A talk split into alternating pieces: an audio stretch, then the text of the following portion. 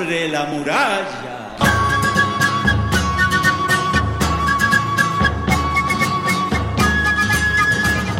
Aquí comienza el podcast de los libres, el podcast donde hablamos de Quilapayún.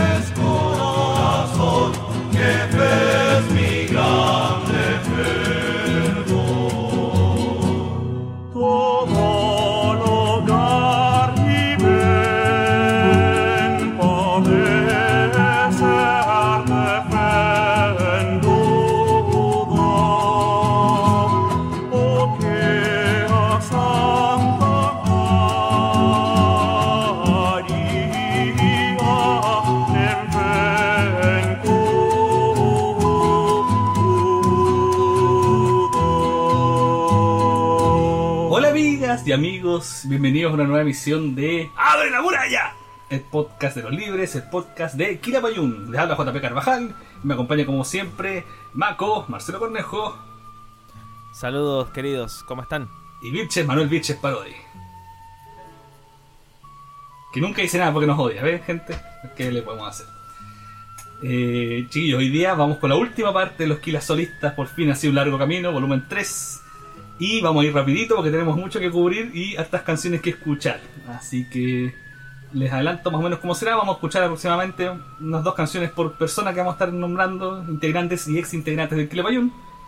Eh, partimos escuchando un tema del primer disco del Barroco Andino, que en este primer bloque, digamos, vamos a hablar de los tres integrantes del Kilepayún eh, que han pasado por el Barroco Andino, que pasaron, que sería el caso de Ricardo Farsán Menegas, del Fernando Guaso Carrasco y de Patricio Wang. Eh, vamos, partamos al tiro con eh, Ricardo, que nos ha colaborado varias veces en el programa. Eh, veamos, lo invito primero, chiquillos, a escuchar qué él tiene que nos, que nos comentó, digamos, que nos quiere, decir sobre su experiencia en el Barroco Andino. Barroco Andino fue un conjunto que nació un poquito después del golpe de Estado en Chile. Y la idea original de Jaime Soto, León, era hacer música clásica, académica, como llamarla, o fundamentalmente barroca, pero no necesariamente, pero con instrumentos andinos. Y lo, lo bonito era que se respetaba exactamente todas las notas de la partitura original, solo se cambiaban los instrumentos, e incluso a veces se le agregaba incluso algún ritmo latinoamericano para, para la, la pieza.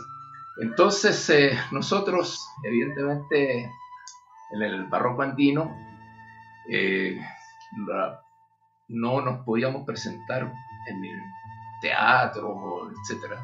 Era muy difícil. Entonces, hacíamos conciertos fundamentalmente en iglesias, que nos abrían sus puertas, y hacíamos un concierto. Y ocasionalmente la gente a veces dejaba algún, algún dinero, etcétera. Fue un poquito complicado en algunas ocasiones porque después los curas se quejaban de que las bancas de la iglesia quedaban todas rayadas con, con R de resistencia o de, de venceremos y cosas así, que la gente aprovechaba un poco de descargarse. Y tuvimos, bueno, la suerte de poder grabar. Eh, yo alcancé a estar en los dos primeros discos de Barroco Andino, eh, donde tocábamos cosas, bueno, eh, Telemann, Bach, Scarlatti, pero también habían otras cosas de, eh, más bien tradicionales, como Los Ojos Azules o La Cantiga de Alfonso X el Sabio, etc. Era un repertorio donde no solo tocábamos, sino también cantábamos algunas cosas. Bueno, ahí tuvimos un leve, una leve cuña que nos mandó Ricardo eh, sobre su experiencia en el barroco andino y también agradecer que nos mandó unos eh, fotos de carátula, recortes de prensa que nos están acompañando aquí en el relato. Eh, Vilche, ¿qué, qué nos quieren comentar acerca de este grupo tan importante uh, a los comienzos de la dictadura ahí por el 74? 73 mismo. El Patricio Wang está empeñado a donde puede de recordar que las primeras actividades del barroco andino fueron el mismo 1973, como que ellos, el grupo se fundó el mismo año el golpe, como que rápidamente se hizo esta, esta gestión, esta reunión para echar a andar este proyecto que es tan significativo, ¿no? Como simbólicamente, como la manera que se encontró para, para recuperar al menos ciertos timbres de la, de la música que estaba marcada la nueva canción. Sobre eso obviamente hay harto mito, harta discusión, el propio Mako lo, lo cubrió bien atinadamente en su libro Citandino, sobre los dichosos bandos que existieron o no, eh, que hab- habrían prohibido estos instrumentos, eh, que corrió siempre ese comentario y que de hecho en el libro Mako eh, alguna gente testimonia, ¿no? Que él recuerdan haber escuchado esos bandos por la radio. Ahora, hay, hay bibliografía al respecto, hay libros de gente importante, creo que Garretón, no me acuerdo, pero personalidades muy importantes vinculadas a los derechos humanos y eso que hicieron un libro sobre todos los bandos que emitió la Junta de Gobierno una vez asumió el poder y no figura nada al respecto. Así que, pero más allá de eso, evidentemente todo lo que sonara nueva canción está en condiciones muy adversas al comienzo de la dictadura, entonces la aparición del barroco andino, su ligación a la iglesia, el uso de la música clásica, la interpretación de música clásica, fue sin duda un revuelo y fue una seña que se volvió también un punto de reunión para mucha gente. Artísticamente hay gente, bueno, el mismo Maco puede hablarlo, pero me da la idea que fue el detonante de un montón de cosas sobre la organología, sobre la manera de trabajar la zampoña, como si no me equivoco, las ampollas cromáticas pueden haber aparecido ahí, en la época del barroco. Eh, entonces hay, bueno, un montón de detonantes de la exigencia interpretativa, etcétera, lo que significó. Y bueno, y como semillero y camino para un montón de gente, ni hablar, digamos, la cantidad de grandes músicos que han pasado por todas las épocas de barroco andino, nada que decir, el aporte de Jaime Soto como arreglista, compositor, su sitial en la música chilena, más que merecido. Perfecto. Bueno, y Ricardo Venegas, en, en- calidad, digamos, como solista, no, no ha hecho nada eh, oficialmente hasta la fecha. ¿eh? Pero como vemos, estuvo en grupos como Barroco Andino y también ha apoyado varios grupos eh, que están muy influenciados por la nueva canción chilena, como es el caso del, bueno, conjunto Preludio, que, era, que formó parte también, que era como covers del Quilapayún en el fondo. Y también eh, colaboró con otro, con otro grupo, creo que el, no sé si el Transiente, Sí, con el transiente sobre todo, bueno, fue una época el- el- del Ricardo, cuando él llegó a Chile a comienzos de los 92, fin del 92, por ahí, eh, él se dedicó a, vincularse a todos los grupos que estaban trabajando en la nueva canción. Y eso duró unos 10 años más o menos. Entonces cada grupo que estaba apareciendo y que quería trabajar con él, él se reunía con ellos y les entregaba sus conocimientos como integrante de un colectivo, como de cómo tomar ciertas decisiones, cómo cuidar ciertos aspectos escénicos. Muchas veces la cosa interpretativa a veces no se metía tanto. Había grupos como Transiente que eran puros musicazos salidos de, la, de, la- de los conservatorios del Valparaíso. Entonces, como que él no, no se metía en que mira cómo estáis componiendo ni, ni nada de ese tipo de cosas, pero sí en la cosa escénica, en la comunicación con el público, en la en cómo desarrollar un concepto artístico. En eso el Ricardo colaboró en muchísimos grupos y con el Transiente creo que además hizo algún relato de la cantata Santa María, si no me equivoco. Y bueno, lo hizo con un grupo de La Serena que se llamaba Latitudes, que la, la, la ligación a Quilapayún era bien evidente. Creo que al mismo Ventisca le hizo alguna vez algún tipo de acercamiento. A los Carcamal, que eran estudiantes de la Facultad de Artes, también les colaboró en algunas cosas escénicas. Eh, bueno, fueron muchos, muchos los grupos con los, con los que él hizo un, un trabajo muy, muy dedicado y muy cariñoso, como de, de decirle que de alguna manera para los integrantes de los grupos emblemáticos de esa época era importante lo que pasaba con quienes siguieran el camino. Entonces él ahí cumplió un rol muy valioso y te diría incluso con la comunidad que estaba siguiendo aquí la Payún. El Ricardo, bueno, creo que ya lo comentamos. Cuando le hicimos la entrevista para el portal le pusimos Quilapayún en Chile. Como e- e- ese fue el rol del Ricardo durante los años 90 y comienzos del 2000, hasta que el grupo se reúne acá. Pero él era como un vocero, era el que nos compartía material, era el que iba a las entrevistas, Como dice el- subía al escenario cuando, cuando vino el Kila el Claro, 97. como dice Eduardo, es como el más Quilapayún Entonces- de los Quila, según él. y Claro, lo llevaba como una, como una medalla, muy, con mucho cariño lo, lo vivía él y todos los demás se lo agradecíamos muy profundamente. Bueno, bueno, Ricardo Venegas, si bien no ha sacado un disco, como comentamos, eh, ha estado grabando y tenemos conocimiento de que ha hecho algunas canciones él solo que no han sido, digamos, oficialmente registradas en- en- ni publicadas. Esperemos que Ricardo algún día logre concretar estos proyectos. Eh, lo invito ahora ya para terminar con el bloque de Ricardo Venegas y seguir con el resto, porque tenemos harta música en el día de hoy. Eh, los invito a escuchar un video del eh, Ricardo junto a Preludio en la época que estuvo bien activo con ellos. Escuchemos.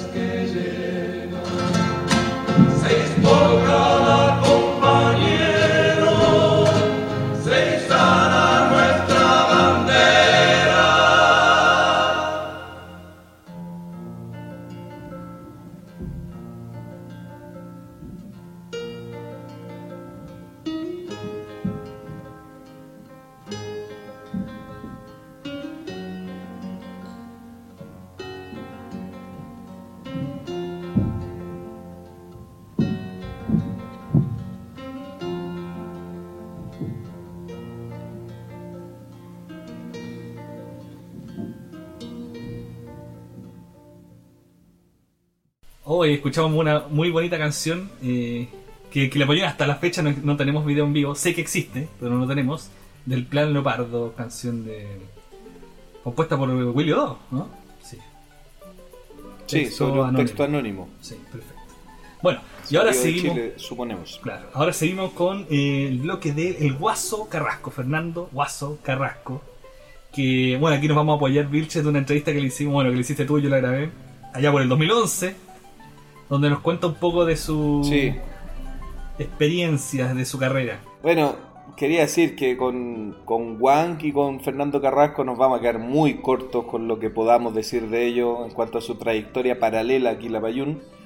Cuando Fernando llega al Quila ya tenía cerca de 40 años de trayectoria artística participando en gran cantidad de agrupaciones. Entonces, poder sintetizar eso es muy, muy complicado. Como integrante de grupos, como director, como formador de otros músicos, como arreglista, como director de orquesta, como compositor de, qué sé yo, el Tedeum y director del Tedeum no sé cuántos años, como compositor de música docta, electroacústica, eh, no, un tipo que tiene un- una vastedad de repertorio como profundo conocedor de la guitarra traspuesta, que ha plasmado eso en el repertorio de Quilapayún. Eh, así de los grupos que me acuerdo, digamos. eh, Y su jefe, el ¿no? Guaso Carrasco estuvo, bueno, y mi jefe además, por supuesto. ¿Quién me llevó a trabajar a la Universidad de Chile, al Departamento de Música, hace seis años? Y actualmente es el decano de la Facultad de Arte, dicho sea de paso. O sea, Así que- vamos a quedar. Este programa tómelo como una eh, introducción para que después usted pueda seguir buscando sobre los que le interesen, ¿cierto? Sí, no, es un gran... O sea, estamos hablando de un tipo que tocó antes del golpe, estuvo en el Guamarí, eh, grabó con Víctor Jara La Población, estuvo en el dúo Coirón, en la última formación del dúo Coirón hasta el golpe de Estado, estuvo en los talleres de Quilapayún y estuvo además en un grupo que no alcanzó a grabar, pero que se formó en la Facultad de Arte y un grupo del que siempre se acuerdan, el Guillermo con el Guaso Carrasco, en el que tocaban ambos, tocaba también Pedro Yáñez y tocaba el Kiko Elgueta, que es hermano de Carlos Elgueta y es una de las víctimas de la Operación Cóndor. El Guaso estaba en una infinidad de cosas eh, hasta el golpe y luego de eso viene el Barroco Andino y de ahí viene el trabajo con el grupo Cruz del Sur eh, y ya posteriormente con el Aranto, que era una suerte de taller que él tenía donde tocaba mucho de, lo, de la gente que él iba formando, a los que le hacía clases particulares y que de ahí salió una infinidad de gente que después hizo largo camino en la música y mucha gente que lo reconoce como su maestro, como el Pato Azán, el Rodrigo Bobadilla, el Alejandro Soto, muchos de ellos que tienen trayectoria solista y muchos de ellos pasaron por el grupo Aranto o tuvieron eh, alianzas con él como Chicoria Sánchez, Magdalena Matei que participaron en grabaciones, entonces es un tipo que muy importante en el desarrollo de la música raíz folclórica durante todo este tiempo. Con el Aranto hicieron varios discos, hicieron unas musicalizaciones de Fidel Sepúlveda, muy interesantes. Entonces, eh, bueno, y como arreglista el Guaso hizo muchas cosas para la SCD, para estos discos del Música de este lado del sur, que de hecho ahí es donde él hace este arreglo del Elegiría la Vida, que el Quilapayún publica después en el La Vida contra la Muerte. Dirige orquesta en festivales, como en el Festival de Viña, hay una, ahí un- una toma del Guaso dirigiendo la orquesta para un tema del Pachirroja. Entonces, bueno, tuvo una... Y me estoy quedando corto y el Guaso seguramente si lo ve esto me va a retar, me va a decir no me nombraste acá, acá, acá, acá, etc. Eh, tengo recuerdos, por ejemplo, haciendo arreglos de temas de Rolando Alarcón para que los cantara como solista Silvia Urbina que son canciones que quedaron en algunos cassettes de la Sony y que ahí dan vuelta y de repente suenan en la radio El Conquistador, ese tipo de cosas. Entonces un tipo que se ligó a una infinidad de intérpretes eh, de manera muy, muy destacada, porque además tenía grandes conocimientos técnicos de la música que en el ámbito de la raíz folclórica no, no era tan usual, digamos, durante mucho tiempo. Entonces, nada, pues una trayectoria enorme y destacadísima la del Guaso Carrasco. Antes de ya eh, seguir hablando un poquito rápido de lo que queda, eh, escuchemos una canción de la época del barroco andino cuando la, digamos, dirigió Guaso Carrasco. De ahí nos comentas cómo fue este, este, este momento. Escuchemos a petición de Vilche aquí, eh, La Llorona en la noche del 40.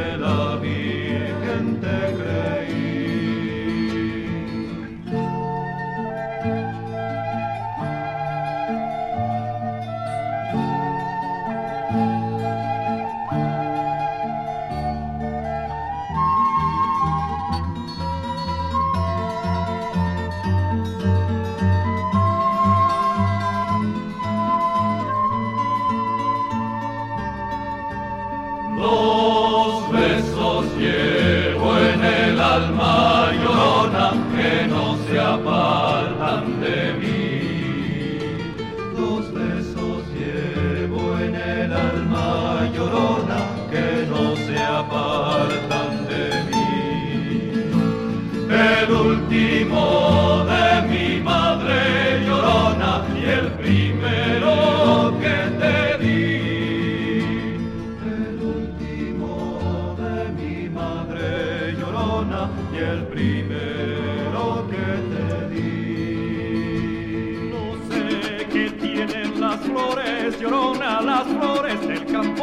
santo. No sé qué tienen las flores, llorona, las flores del campo santo. Que cuando las mueve viento, llorona, parece que están llorando.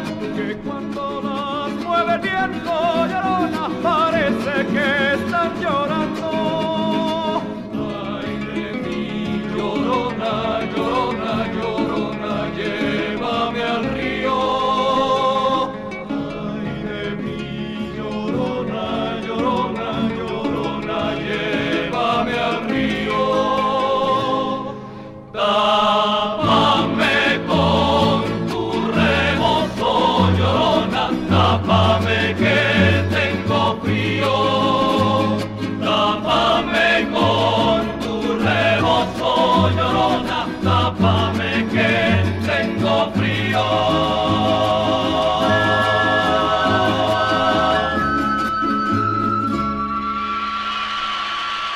Oye, qué bonita la versión.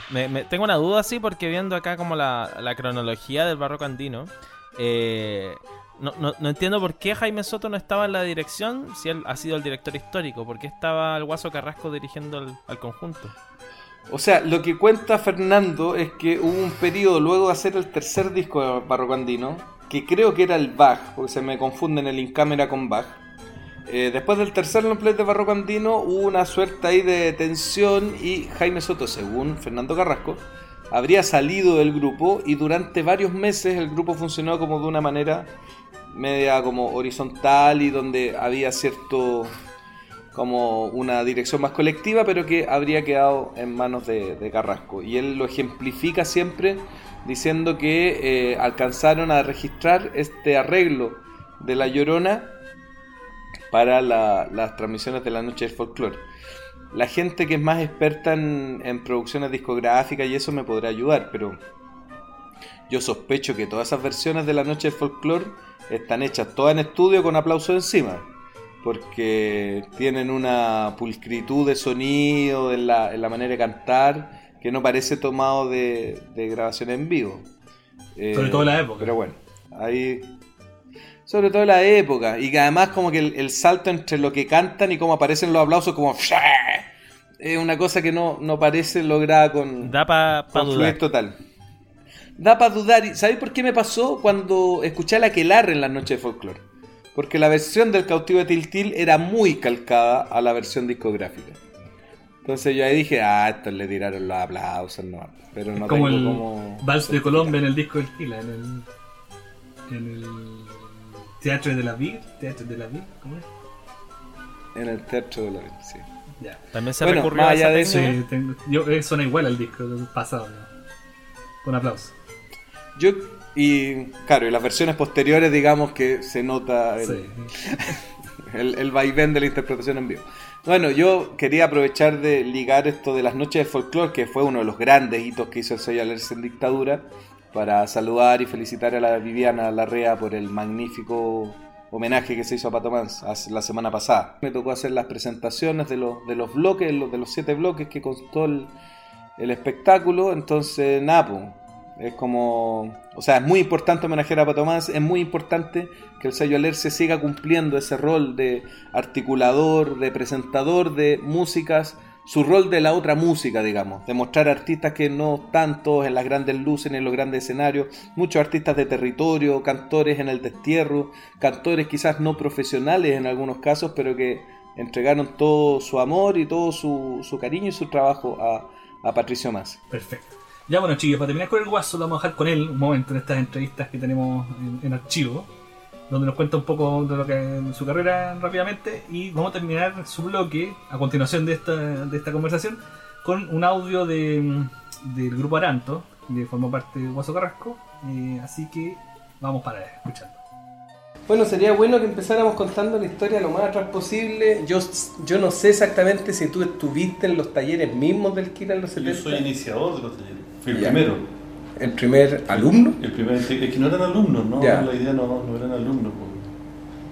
El- porque era, se suponía que ese era como el elenco. el- Es que la idea de los talleres, la que tenía por lo menos el Eduardo, era de que el Quilapayún estuviera presente en muchas partes al mismo tiempo. Era como esa la idea. Claro, como el Bolchoy decía él, que Sí, había así, elencos claro. que. Entonces el primero que ubicó fue a mí, porque él estudiaba acá en esa época. Ya, Y ahí empezaron a llegar los demás. ya. Y llegó, por ejemplo, el grupo Quilmay completo, donde estaba los Los- Bando los Torres. Elgueta. Y los Bando Torres también estaban. También está ahí. Sí. Y entonces yo hi- hicimos un elenco con, con ese grupo. Pero sucedió que en ese momento, desde el Guamarí, me llamaron, porque ahí estaba Pedro Yáñez, que yo era muy amigo de él. Estaban haciendo el oratorio de los trabajadores. Y está eh, también el, el proyecto de la población con Víctor Jara, entonces a mí me interesó más eso. En la primera etapa del golpe militar, hay un bando que salió que estaban prohibidos los instrumentos folclóricos. Sobre todo los que eran considerados instrumentos subversivos. La quena, el charango, las barbas, los pelos largos. Todas esas cosas estaban prohibidas. Entonces, en ese aspecto, el, el barroco andino tiene un valor muy grande porque fue el primer grupo que Claro. volvió a utilizar esta. Y que fue un poco la, la antesala como del boom andino que hubo después. Que hubo después, salió- absolutamente. del Negro José, supongo, no Claro, sé si sí, exactamente sí, así. No es que en ese momento no aparecía ningún grupo, los villapos, todos estaban como escondidos, no, nadie tocaba. Ya. Yo siempre he estado metido en la pedagogía. Yo estudié primero pedagogía en música y después estudié licenciatura en composición. Pero a mí me- siempre me motivó mucho la enseñanza. He salido como de la mano con las otras dos cosas, con la interpretación y Todos la- los proyectos han tenido que ver con la gente que. con la gente, claro, enseñando y tocando con ellos en la práctica.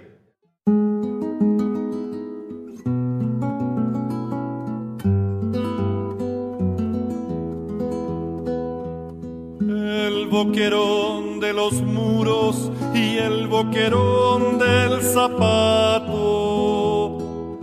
Negra boca desdentada, negros niños remendados. La escalera demolida, los papeles de los diarios negro pie agua estancada, negros novios remendados.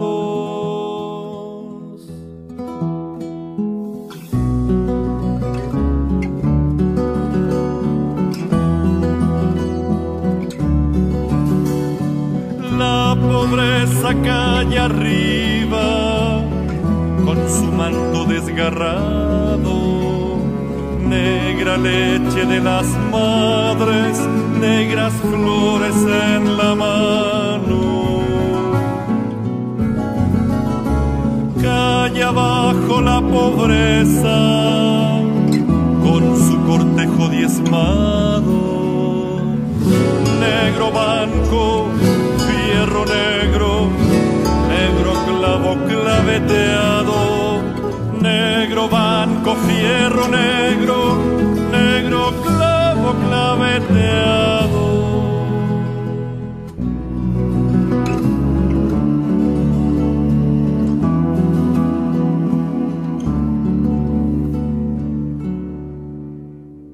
Y ahora nos toca hablar de Patricio Wang, uno de los ex integrantes de Quilapayún más eh, recordados por la gran cantidad de cosas que colaboró con Eduardo Carrasco en la mitad de los 80. Eh, hablando de eso, de la colaboración entre. Patricio Wang es un compositor que ha trabajado en muchas obras, digamos, del cine o de, de otras cosas externas al Quilapayún, desde esa época y desde antes y que se ha notado en varias veces que composiciones suyas que fueron pensadas para otra cosa las termina tocando el Payún, ¿no? Hay varios ejemplos de eso en la discografía del grupo. Y los invito a escuchar entonces, ahora para después hablar directamente de él, escuchemos Transiente, versión de la obra o del disco, no tengo idea, de la máquina que se llama, de Patricio Juan. Escuchemos esta versión previa a la registrada por el Quilapayún.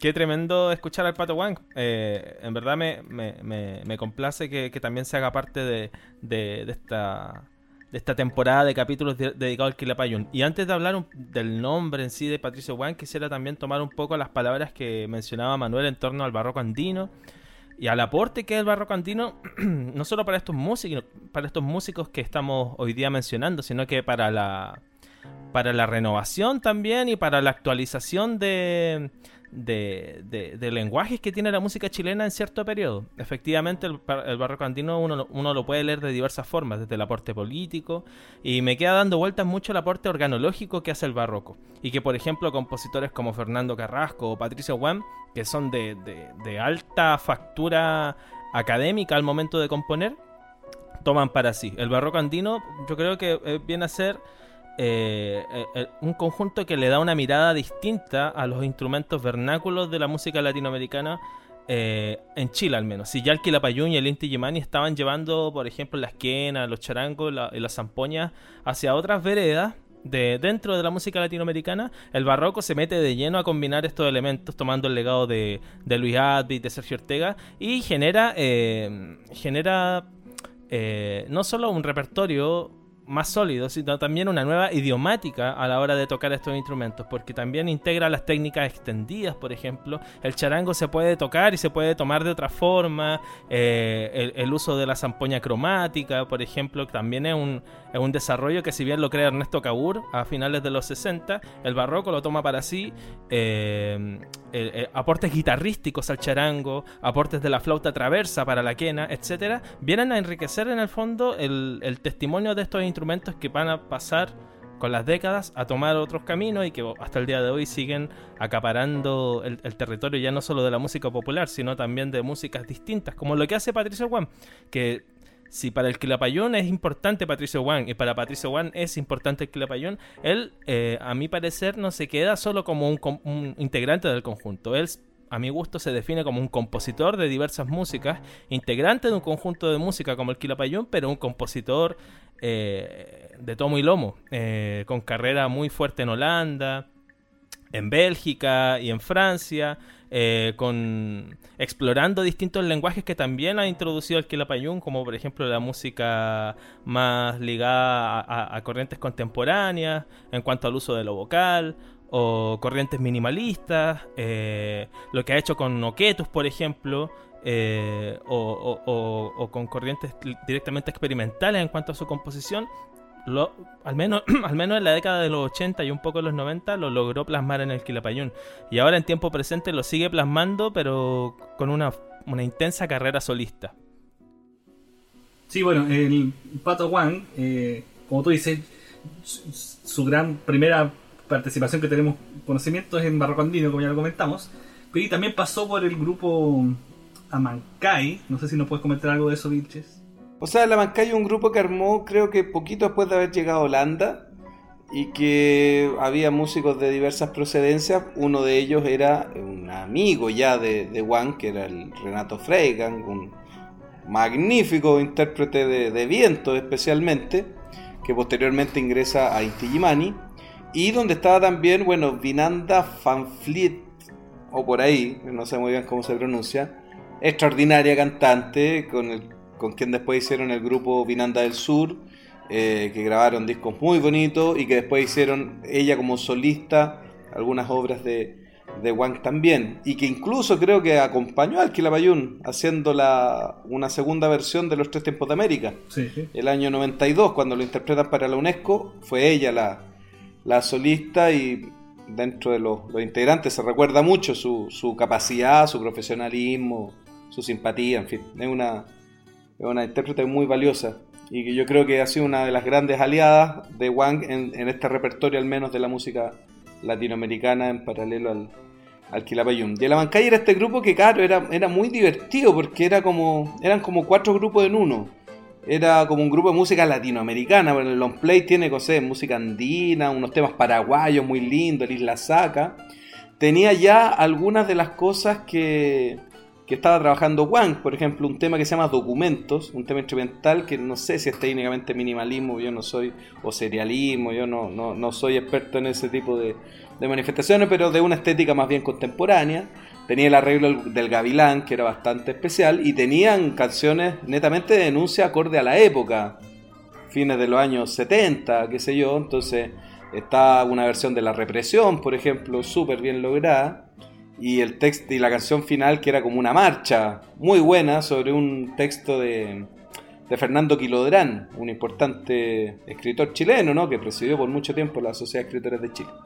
Entonces había varios grupos dentro del, de la Mancay, varias estéticas, varios sonidos y aún para mí hoy es un disco muy muy interesante de, escuchar. Eh, así que nada, pues, es un, fue una experiencia muy, muy interesante. Alguna vez existió ese disco compacto, se, vendió en Chile en algunas tiendas del barrio Bellavista.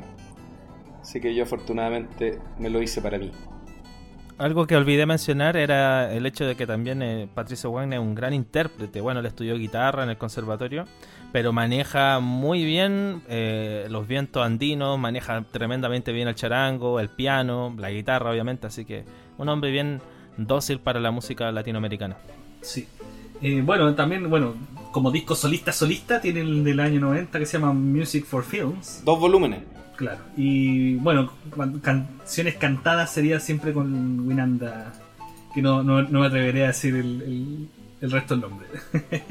Tienen el One Song. Ah, cagan loco yo solo nomás. Claro. Sí, el songbook de Wang. Harto material de Y las canciones salvajes, que también es como una obra de Wang, finalmente, que, interpreta otra gente. Perfecto. Y ya para terminar con este bloque del Pato Wang, eh, bueno, pueden buscar su música, está disponible mucha en internet.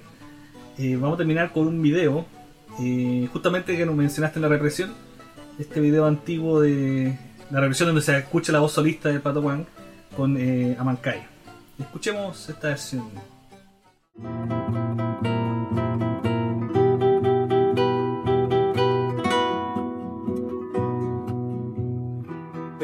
aire se está llenando, se está llenando de acentos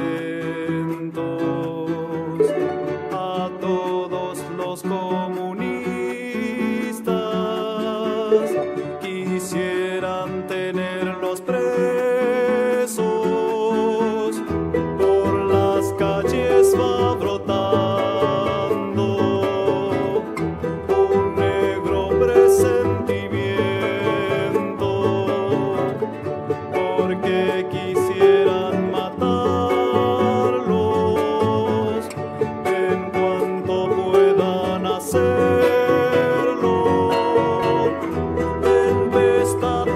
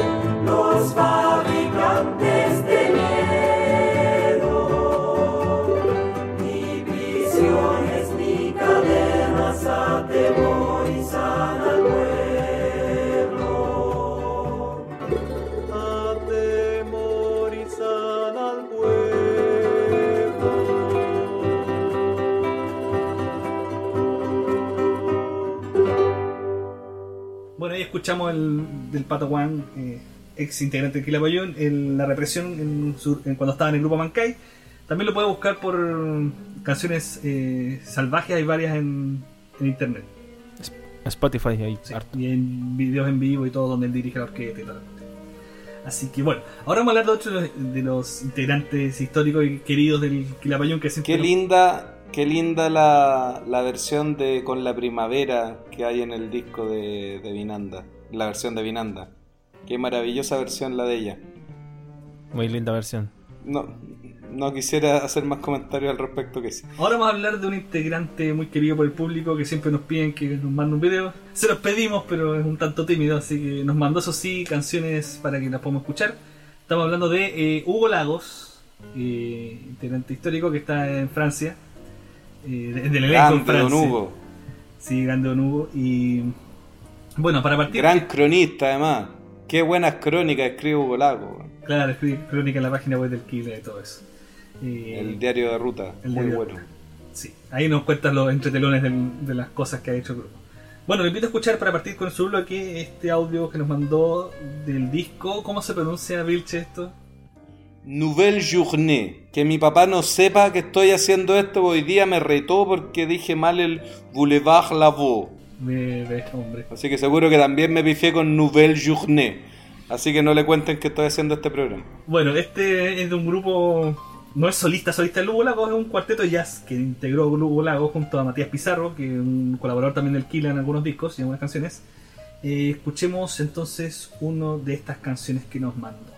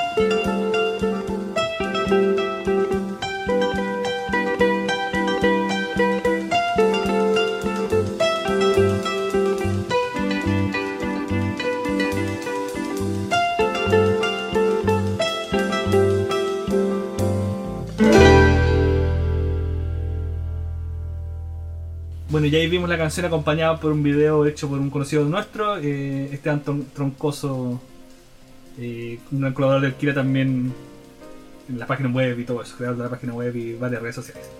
Bueno, de Hugo Lagos, ¿qué podemos decir? Eh, guitarrista estrella del Kila Payún, eh, lo cual también refleja en un disco que vamos a escuchar des- después de este bloque, que es de, Guitarra de los Andes, digamos, de Andes donde hizo versiones instrumentales a pura guitarra de varias canciones que, que la Payún había tocado o de otros autores o de autoría de él. Así que bueno, ¿qué nos podemos hablar? ¿Qué podemos hablar de Hugo Lagos? ¿Qué podemos decir de Hugo Lagos que no se haya dicho ya? O que sí se haya dicho. Como decía Marcos Munstock. O que sí se haya dicho. Sí, se haya dicho.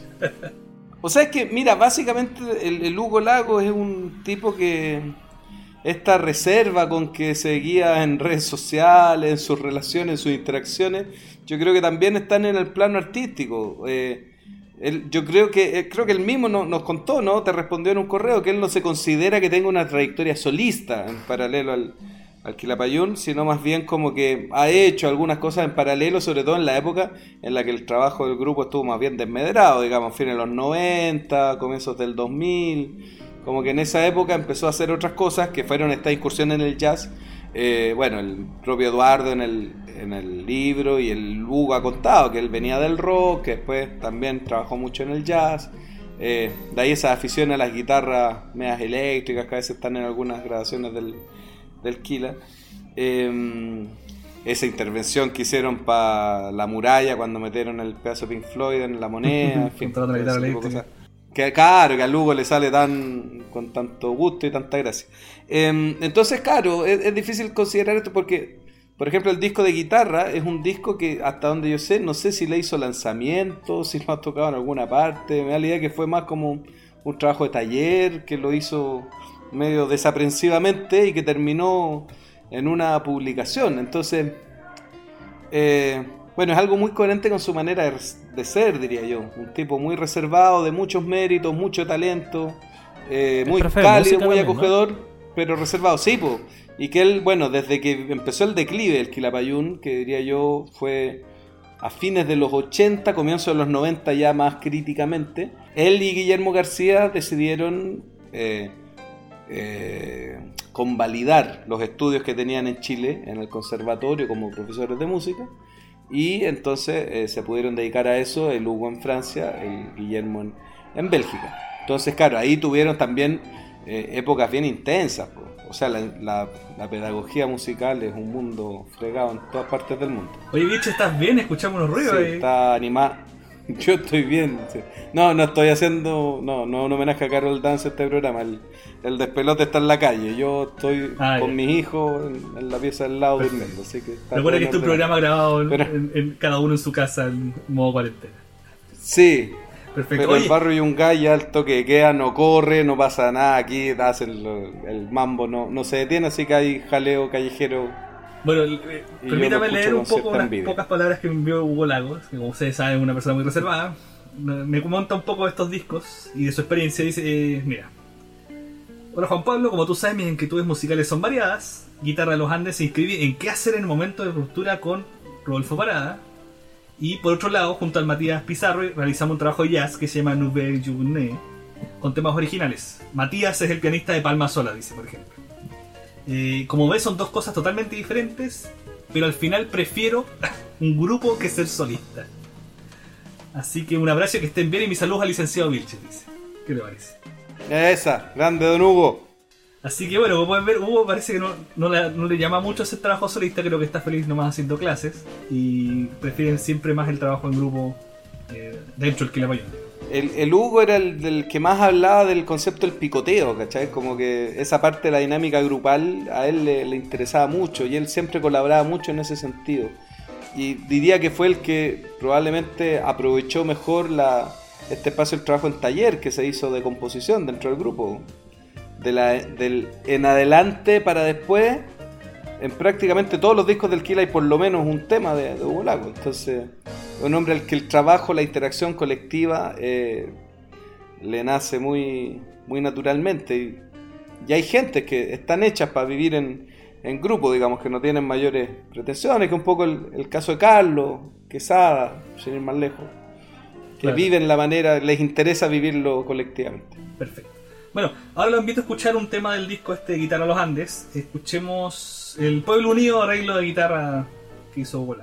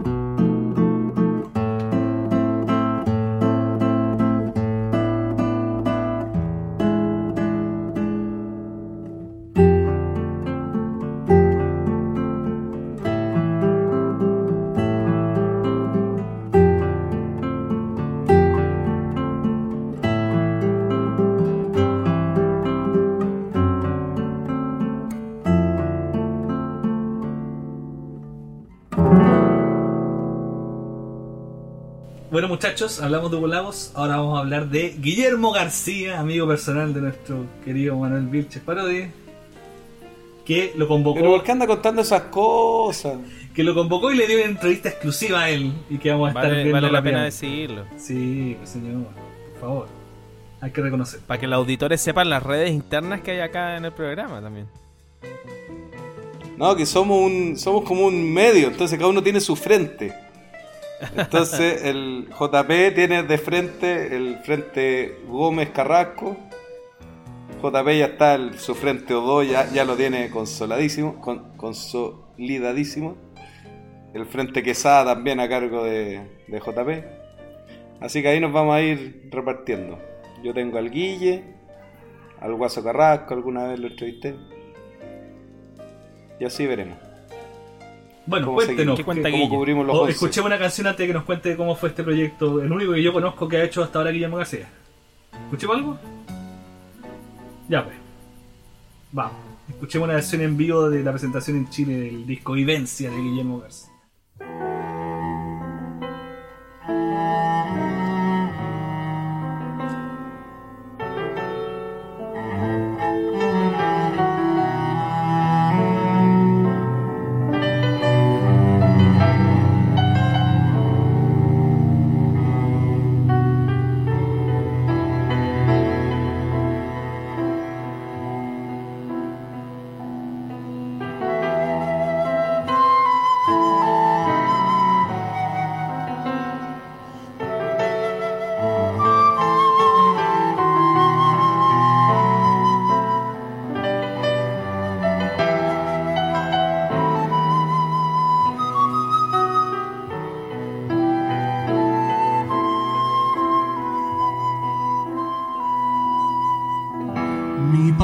País eran brumas, se vuelve fragancia. Lo he perdido de a poco y de a poco le encuentro. ¿Qué será lo que me ha sucedido para estar impaciente deseando volver? Un jardín, una calle y me vuelvo gitano, caminante sin rumbo que quiere llegar anudar mi presente al pasado y buscar en sus huellas la razón, la raíz.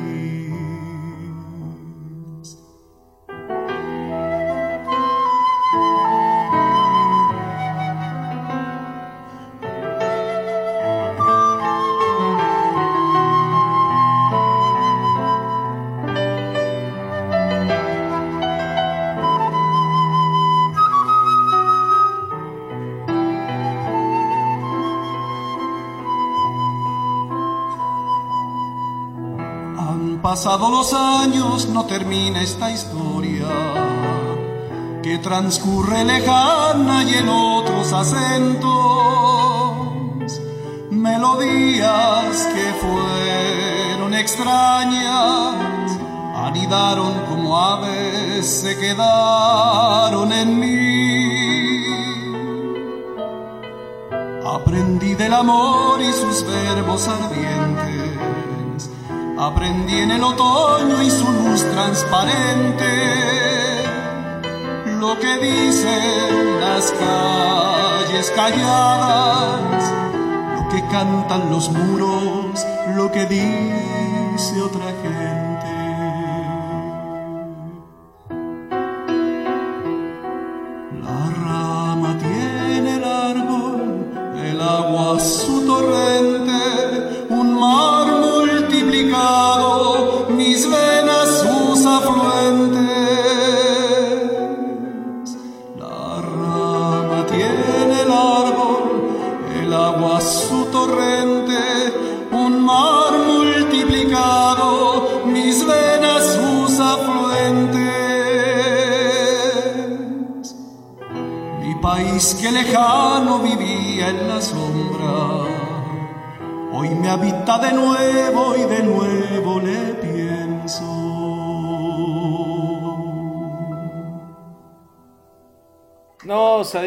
Bueno, ese es un proyecto súper interesante que hizo el Guillermo también en coincidencia con este declive del, trabajo del Quilapayún, pero él lo cuenta súper detalladamente en esta entrevista, duró más de una hora y acá como va el programa yo creo que con suerte vamos a poner cinco minutos, así que... Deberíamos considerar así como a fin de temporada o algo, tirar así como las entrevistas completas de las que hemos hecho.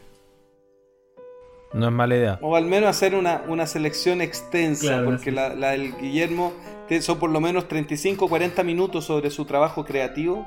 El resto ya nos pusimos a pelar y se nos fue, de- se- nos desmadramos. Pero el- la parte medular, digamos, del, del trabajo solista fue súper interesante. Entonces, yo creo que podríamos intentar dejarla de anexo en, en YouTube, al menos para que la gente lo, lo vea porque fue, fue muy bonito. Así que veamos lo que él nos cuenta, cómo surgió el proyecto y, cómo eh, fue dando rienda a su creatividad eh, en una faceta que en el que la Payón había ha quedado solo balbuceada, digamos.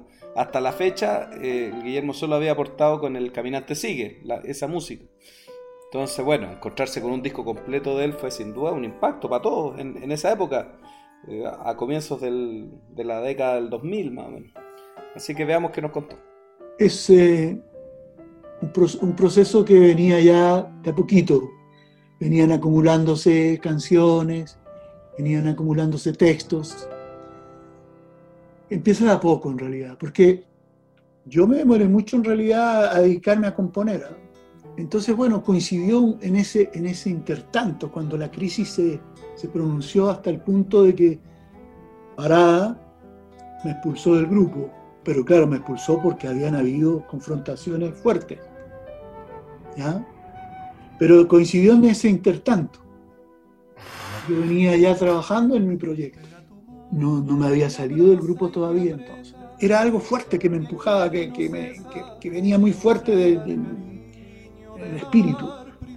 Entonces coincidió, claro, con mi salida cuando el disco salió. Cuando se publicó. Y empecé a dar conciertos y empecé a presentarlo aquí en Europa, qué sé yo, en fin. Y bueno, por ejemplo, el hecho de trabajar con, con Matías Pizarro, que es un músico que yo conozco hace muchos años, que, es un músico que, que para mí es un gran, un hombre de mucha sensibilidad musical y de mucho conocimiento musical. Entonces, como que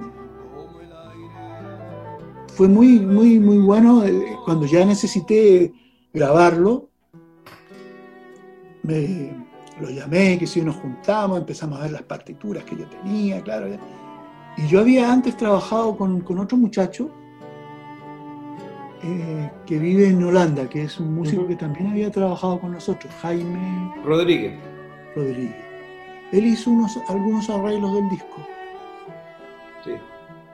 Entonces, bueno, pero yo te necesitaba entonces, como te digo, necesitaba terminar el disco. Y necesitaba músicos. Y te digo, lo, lo pensé, pensé en, en, en Matías y, y, el encuentro fue muy bueno. Le, gusta, le gustó la música que yo hacía, qué sé yo, etcétera, etcétera. Y boom, se lanzó el, a terminar los arreglos que faltaban. Bueno, yo, yo arreglé mucho también ¿eh? con él.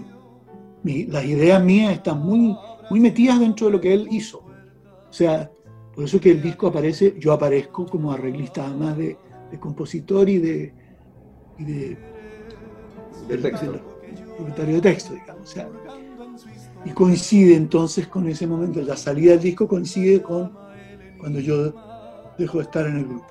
¿Por qué nada de esto, o al menos estas líneas creativas, no están más presentes en un grupo que trabajó durante muchos años desde la propia creación también? Es verdad que en algunos momentos propuse, pero no tenía tanto material para proponerle al grupo. Además, al final había tanto conflicto con Parada y Juan que finalmente yo no iba a estar proponiendo nada. Parada y Juan me habían aislado. Entonces, personalmente yo no iba a estar proponiéndole nada.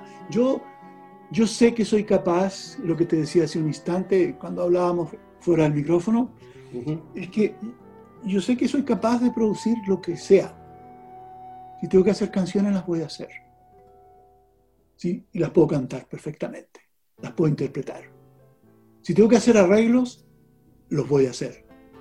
Así, tengan, así sean deficientes o no deficientes. Pero, pero, en fin, pero en esta historia lo que me convencía era eso. Y el disco se agotó. Se agotó. Y eso para mí es un, es un, una especie de privilegio, una especie de orgullo, ¿no? Porque lo vendí, lo vendí, el disco se vendió aquí en Europa, circuló en Europa y se agotó. Tampoco puedo decir que se publicaron muchos, se publicaron 4.000 discos. Entonces, pero, pero se vendieron. ¿Cuánto más has creado en estos 20 años? Eh, si hay más canciones, si quedaron en algún formato, si alguna vez las vas a compartir de alguna forma. ¿Cómo ha seguido tu trabajo creativo en estas casi dos décadas? Hay, hay un montón de cosas. ¿Por qué no las he grabado? ¿Por qué no las he desarrollado? Mira, la, el periodo de, de, de, en que yo he trabajado como profesor me consumió mucho tiempo. Y te digo, en gran medida ha sido, y fue hasta hace poco, porque ya ahora estoy jubilado, fue lo que me absorbió de manera muy intensa, muy intensa. Pero tengo un paquete de composiciones que algún día saldrán, saldrán a la, digamos, a, al aire, ¿no? Bueno, escuchábamos a, a Guillermo García en, en, este disco, en donde también aparece Caminante Sigue, tengo entendido que con un cambio de letra. Y, y, otro, otro tema que me, que me vengo a acordar en este momento que, que tiene también la, la, firma de puño y letra de Guillermo García es un instrumental, eh, Chacao, que aparece en el disco solista, que también... Eh, en el disco siempre, perdón, siempre. que viene a ser parte del, de, de, su aporte en, en, esta última etapa con el Quilapayún.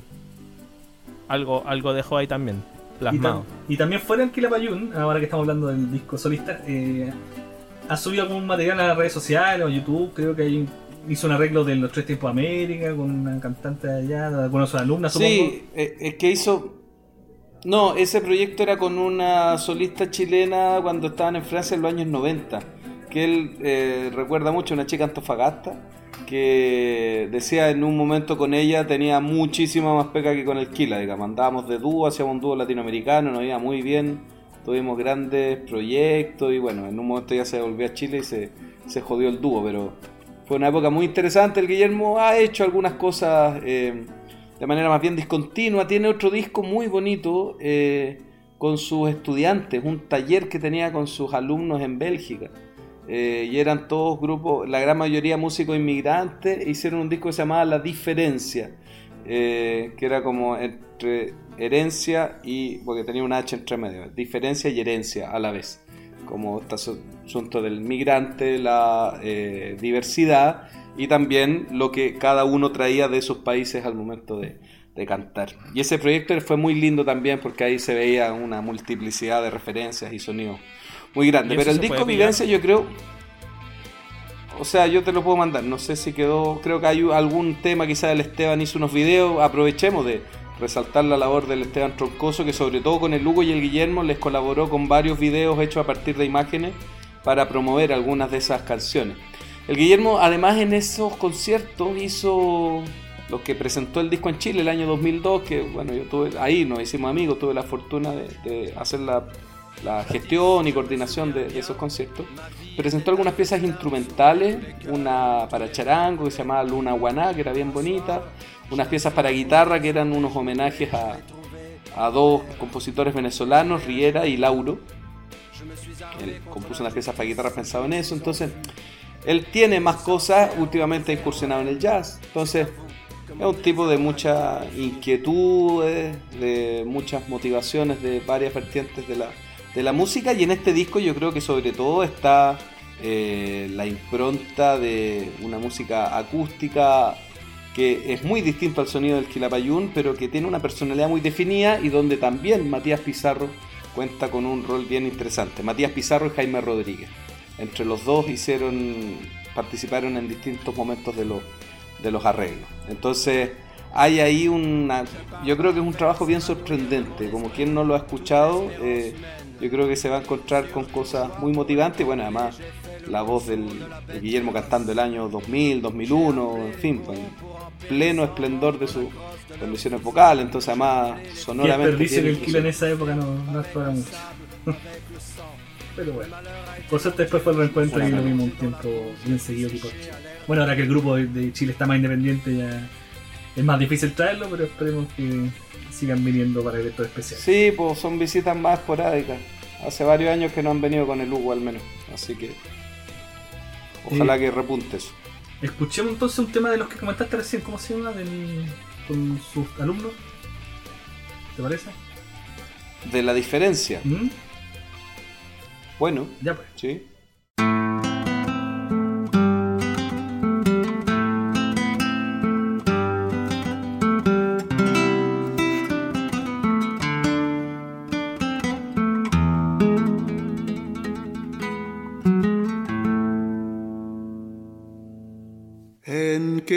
Parecemos tú yo a la nieve, en que nos parecemos tú a la nieve, tú en lo blanca y galana, yo en deshacerme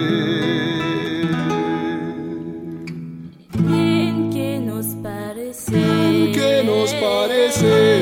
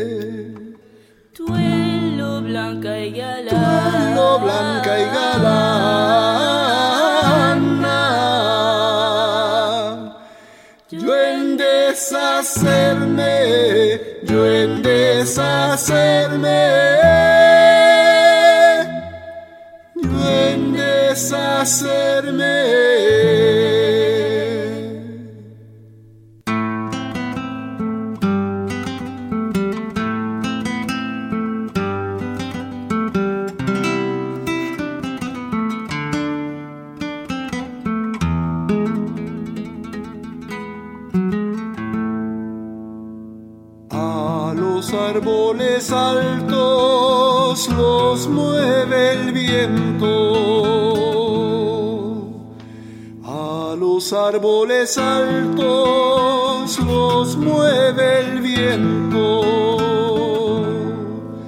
Y a los enamorados el pensamiento. A los árboles A los árboles altos los mueve el viento, los mueve el viento, los mueve el viento. y a los enamorados. y a los enamorados.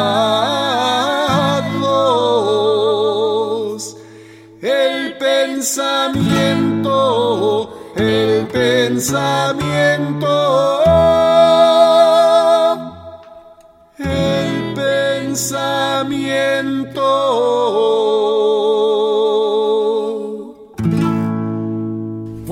Muchachos, ya se nos está yendo el programa, vamos a ir rapidito al último bloque, que vamos a hablar de todos los rezagados, de, de- de los que sabemos que hicieron alguna vez algo musical fuera del Clavallón, pero no tenemos registros ni ellos eh, para mostrarlo en este programa. Vamos rápidamente a hablar de, bueno, Hernán Gómez, se nos ha ido en todo este programa, yo siempre he dicho, lo voy a decir en una de, la- de las fe de ratas. Eh, Hernán Gómez tuvo un dúo antes de pertenecer al Clavallón con eh, Marcia. eh, Hernán y Marcia, que lo hemos comentado. Lo que no sabíamos, y yo le pregunté de esto, es que ellos grabaron una canción, pero nunca salió editada, así que no, no existe, pero ellos la grabaron, o sea, tenían eh, la posibilidad o tuvieron la posibilidad de, de concretar un recuerdo tangible de este grupo, pero lamentablemente no. Pero eh, cumplimos con contárselo. En algún momento, quizá en una cinta perdida del, del país aparece esa, así, esa grabación. Una canción que, que al Hernán le agradaba mucho, parece. Claro, no, no, le, no le gustó para nada, parece el resultado. bueno, y de Carlos Quesada, eh, Sebastián Quesada, me, me copuchó que tenía grabaciones también solito, sobre todo cantando la misa criolla, creo. Y le pregunté a Carlos, me dijo que lo tenía, pero en cassette y no tenía cómo tocarlo y cómo mandármelo, así que vamos a quedar pendientes también con eso, pero contamos con decirle que lo cantó alguna vez y tiene un registro, digamos, en vivo de él haciendo algo fuera del Kirapayún. Más de una vez. Más de una vez, claro. Algún día Apenas se salió el, apenas se salió el Quilapayún, a el año 92, el Carlos estuvo muchos años haciendo la, la misa criolla, en varias partes lo, lo invitaron. Y de hecho creo que nos contó, a ti te contó, ¿no? Que cantándolo una vez le dijeron, bueno, viene un músico invitado a tocar la guitarra y apareció el Pato Castillo. Sí, sí, sí, sí. Voy a, voy a ver si no. Muy no buena si- historia esa. Sí, como me, me escribió que una vez dijo, hoy no llegó el guitarrista y viene y era el, el Pato Castillo. muy, muy profesional, dijo, así salió bien igual. Perfecto. Bueno, y para terminar Sí, ya también, vamos a sí, nombrar a rápidamente a Rubén Escudero, que una persona que ¿Puedo nosotros contar? no, teníamos. ¿Qué pasó? ¿Puedo contar un. Puedo contar un último episodio con que sea absolutamente anecdótico e irrelevante. Pero te diría yo que el año 96 iba yo en el metro, debe ser 96 o 97, yo iba para la USACH y me encuentro con Carlos Quesada en un vagón del metro. ¡Wow! Y le toco el hombro así, disculpe, ¿usted es Carlos Quesada? Sí, claro, me dijo. Oiga, lo quiero saludar, me han dicho que usted es músico, parece. Ah, le dije, soy fanático del Quilapayún, no sabe cómo lo admiro, me gusta saludarlo y todo. Ay, qué bueno, me dijo, muy cariñoso. Y le dije, bueno, ¿y en qué anda haciendo por acá, Carlos? No, me dijo, voy al terminal, voy a conversar con unos muchachos de un grupo de Valparaíso. Me da la idea que eran los transientes, que tuvieron algún tipo de encuentro, reunión, así como, ando acá en Chile, me invitaron y voy a ir a conversar con ellos. Ah, qué bueno, pero está como preparando algo musical para cantar con ellos. Me dijo, no, no, me dijo nada, yo... Yo a- me dijo, ahora en Francia, de cuando en cuando me llaman y canto la misa criolla, eso es lo único que estoy haciendo cantando, pero nada más. Ah, ya le dije, y con el Quilapayún, nada, nunca, no, me dijo, no. No, de eso prefiero, ni, ni, ni me lo nombre, me dijo, me dijo una cosa así. Bueno, yo ahí me tenía que bajar, así que me eché el pollo y ya no lo quería seguir molestando, pero me acordé de eso, pues, que me lo topé en el metro por aquellos años, Buenísimo. con la amabilidad que se le, se le ha conocido toda la vida. Qué buena onda, buena anécdota te sacaste. sí. Algún día tenemos imágenes Sí, de, de- bonito de- episodio. de Carlos hablando cosas del conflicto. Algún día vamos a ver que. El último capítulo de toda esta serie, le- lejanamente, va, va a ser el conflicto. Y ahí nos vamos a ir con el, con el podcast hundiéndose. Va a tener 20 Hablando- 25 hablando de capítulos ese podcast. Claro. Oye, eh, Rodolfo Pará, igual tocó en este grupo, ¿no? No lo sé. No lo sé. Que yo no tengo, Yo no tengo no tengo idea. No, digo que Rodolfo Pará igual tocó en Quilapayún, para que lo nombremos de alguna manera, Ah, digamos. sí, bueno. En el No, pero capítulo solista. Sí, claro. Pero algo solista No, que, que haya al- hecho no. Que yo sepa, no ha hecho nada. O sea, solista. bueno, están las grabaciones. Sí, pues hizo. Antes de entrar al Quilapayún, hay dos grabaciones del disco por la CUT. Ah, que de hecho me da la idea que fue verdad, verdad. por esas grabaciones y algunas de esas al- actuaciones que, que Carrasco le echó el ojo, porque Carrasco le encantó la voz de Pará. Bueno, y si, él lo. si estamos en eso, Carrasco lo creo que también canta en ese disco. Y canta en calidad solista, ¿no? Mira, Creo que, Que yo sí. sepa, no. Que- Creo que en el disco sale como Eduardo Carrasco. No sé si sale como Quilapayún. ¿Sí? Sí. Vamos a buscar la, la, Bueno, la captura pero Parada sí sale. De hecho, sin ir más lejos, está la versión de ¿Por qué los pobres no tienen? Que fue Parada quien la incorporó al repertorio del grupo. Cuando entró Parada la empezaron a cantar. Así que... Y creo que canta algo más de Sergio Ortega, si no me equivoco. Así que al menos está ese rasgo de Parada. Ya posteriormente, que yo sepa, no... Yo no le conozco otras intervenciones en otros conjuntos, pero... Yo, a ver si Al alguien menos sabe, nos previo al, al que la Payún tenía eso. Perfecto. Sí, después nos pegan todo lo que se nos olvidó para el programa siguiente, nos Ya. retan. Y, Oye, "Ay, ¿qué no del nombraron programa siguiente? este, este Hablemos de otro". canciones folclóricas de América, ¿o no? Del disco. Ya, Oh, pues retomemos. Ya, retomemos, Voy. Vamos. retomemos la línea Bueno. cronológica. Antes de terminar, Oye, yo tengo una, una- una anécdota breve con el, con el nombre que nos falta. dígame. Ahora que Manuel tiró una anécdota, yo igual me acordé de una, con Rubén Escudero. Año 2004, Ya. yo tenía como 13 años, todavía existían las amarillas de Publiguía. Un mamotreto Ya. así, para quien no lo conoce, donde aparecía el ¿Te, teléfono fui- de todas las te personas. fuiste a con- comprar al. ¿Te fuiste a comprar al Sodimac o no? Naquet? Era la época del, del palabra de hombre. Y era la época Ya, en la ya, que yo eh, ya estaba descubriendo el Quilapayún, fanático, 13, 14 años, y con mis amigos se nos ocurre buscar a Rubén Escudero en la línea telefónica. Y lo llamamos por teléfono. Y le gritamos, palabra de hombre, ¿cómo está don Rubén? Ay, gracias chiquillos por llamarme, pero por favor no me llamen tan tarde, porque era como la una de la mañana. Así que le pido disculpas más de 15 años después al señor Escudero. Yo fui. ¿En qué calidad estaba ahí? ¿Estaba ahí borroso? ¿Qué pasó? No, era un, era un preadolescente. 14 Era un muchacho aún, como cantaba Osvaldo Díaz. Un día lo- Era, un- era un muchacho aún. Un día hay que entrevistarlo, veamos si se acuerda. Qué bien. Oye, la, la ramita cabezona. Oye, la ramita cabezona que comía Maco, weón, se pasó, weón. Mire la weá que andaba haciendo. Bueno. Eh, eso, vamos a terminar con Notable. Rubén Escuero, que también no sabe, no tenemos idea. Creo que no ha tenido ninguna relación fuera, musical fuera del grupo, se ha dedicado a su carrera de, de- de ingeniero en todos estos años. Pero lo que sí sabemos es una entrevista muy antigua que hizo Manuel Vilches, donde le comentaba eh, que él había compuesto una canción Con Esteban Troncoso. con Esteban Troncoso, claro. Es que yo le quiero dar los créditos, le quiero dar los créditos a Esteban Troncoso porque fue el que se tomó el pitcher con escudero, factor desequilibrante para que la entrevista fuera tomando color Ah. mientras transcurrían los minutos. Mira, todo se relaciona. No, no, no, fue. No, los dos quedaron así, pero muy amistosos, y se abrazaban. Fue muy notable esa entrevista. Yo ahí con mi coca cero fui testigo privilegiado de todo. el- el- entonces, pues, usted que fue testigo No, con mi ahí. Fanta. No, que eh, esa vez, eh, bueno, era una época que el escudero estaba recién llegado, él estaba un poco escéptico incluso sobre su rol dentro del grupo, como cuál era efectivamente su aporte en ese momento, el que la Bayón eran ocho músicos, eh, porque era la época del reencuentro cuando venían todos los de Francia a plegarse a, los tres que estaban acá en Chile, que era Venega, Escudero, Carrasco.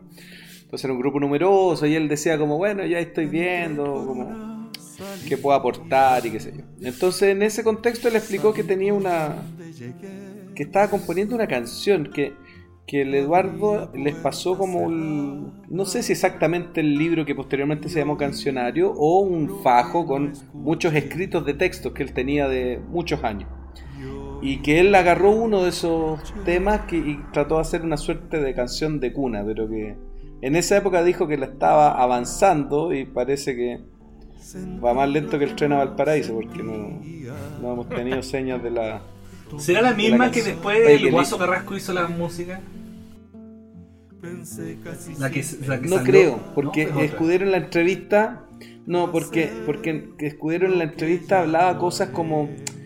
Como que estaría. Era una canción de cuna sobre niños, pero hablaba como de qué pasaría si Víctor Jara estuviera vivo, al- algún tipo de cosas así, como que cruzaba con elementos medio, medio oníricos, políticos. Era una cosa más, más intrincada que la canción de cuna, que era bastante más, más precisa, digamos, la que musicalizó el, el guaso. Hay que preguntarle entonces un día. la- Llegan unas pitches. Le preguntáis de nuevo. Sí, con y que un la pitcher- cante. Y la grabáis. claro. Lo importante es hacerle la, la pregunta al comienzo y después de haberse tomado el pitcher, para ver si la respuesta es la misma. Perfecto.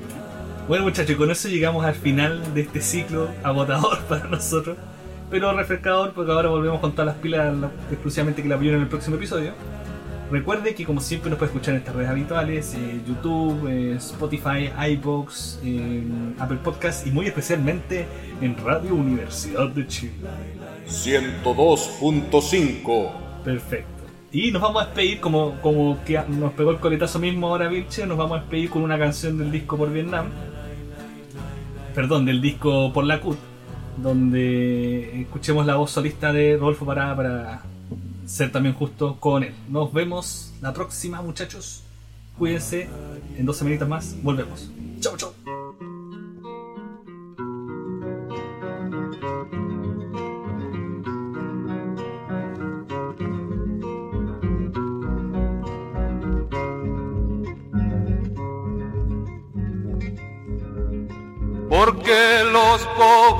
Tienen a dónde volver la vista, la vuelven hacia los cielos con la esperanza infinita de encontrar lo que a su hermano en este mundo le quitan palomita. ¿Qué cosas tiene la vida y San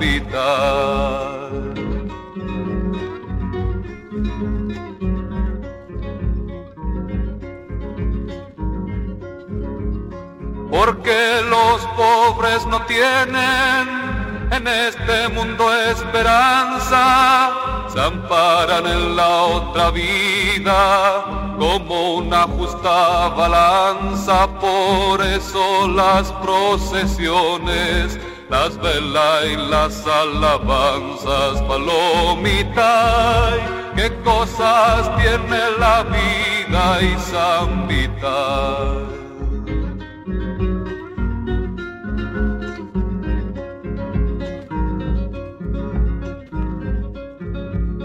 de tiempos inmemoriales que se ha inventado el infierno para asustar a los pobres con sus castigos eternos y el pobre que es inocente con su inocencia creyendo palomita qué cosas tiene la vida y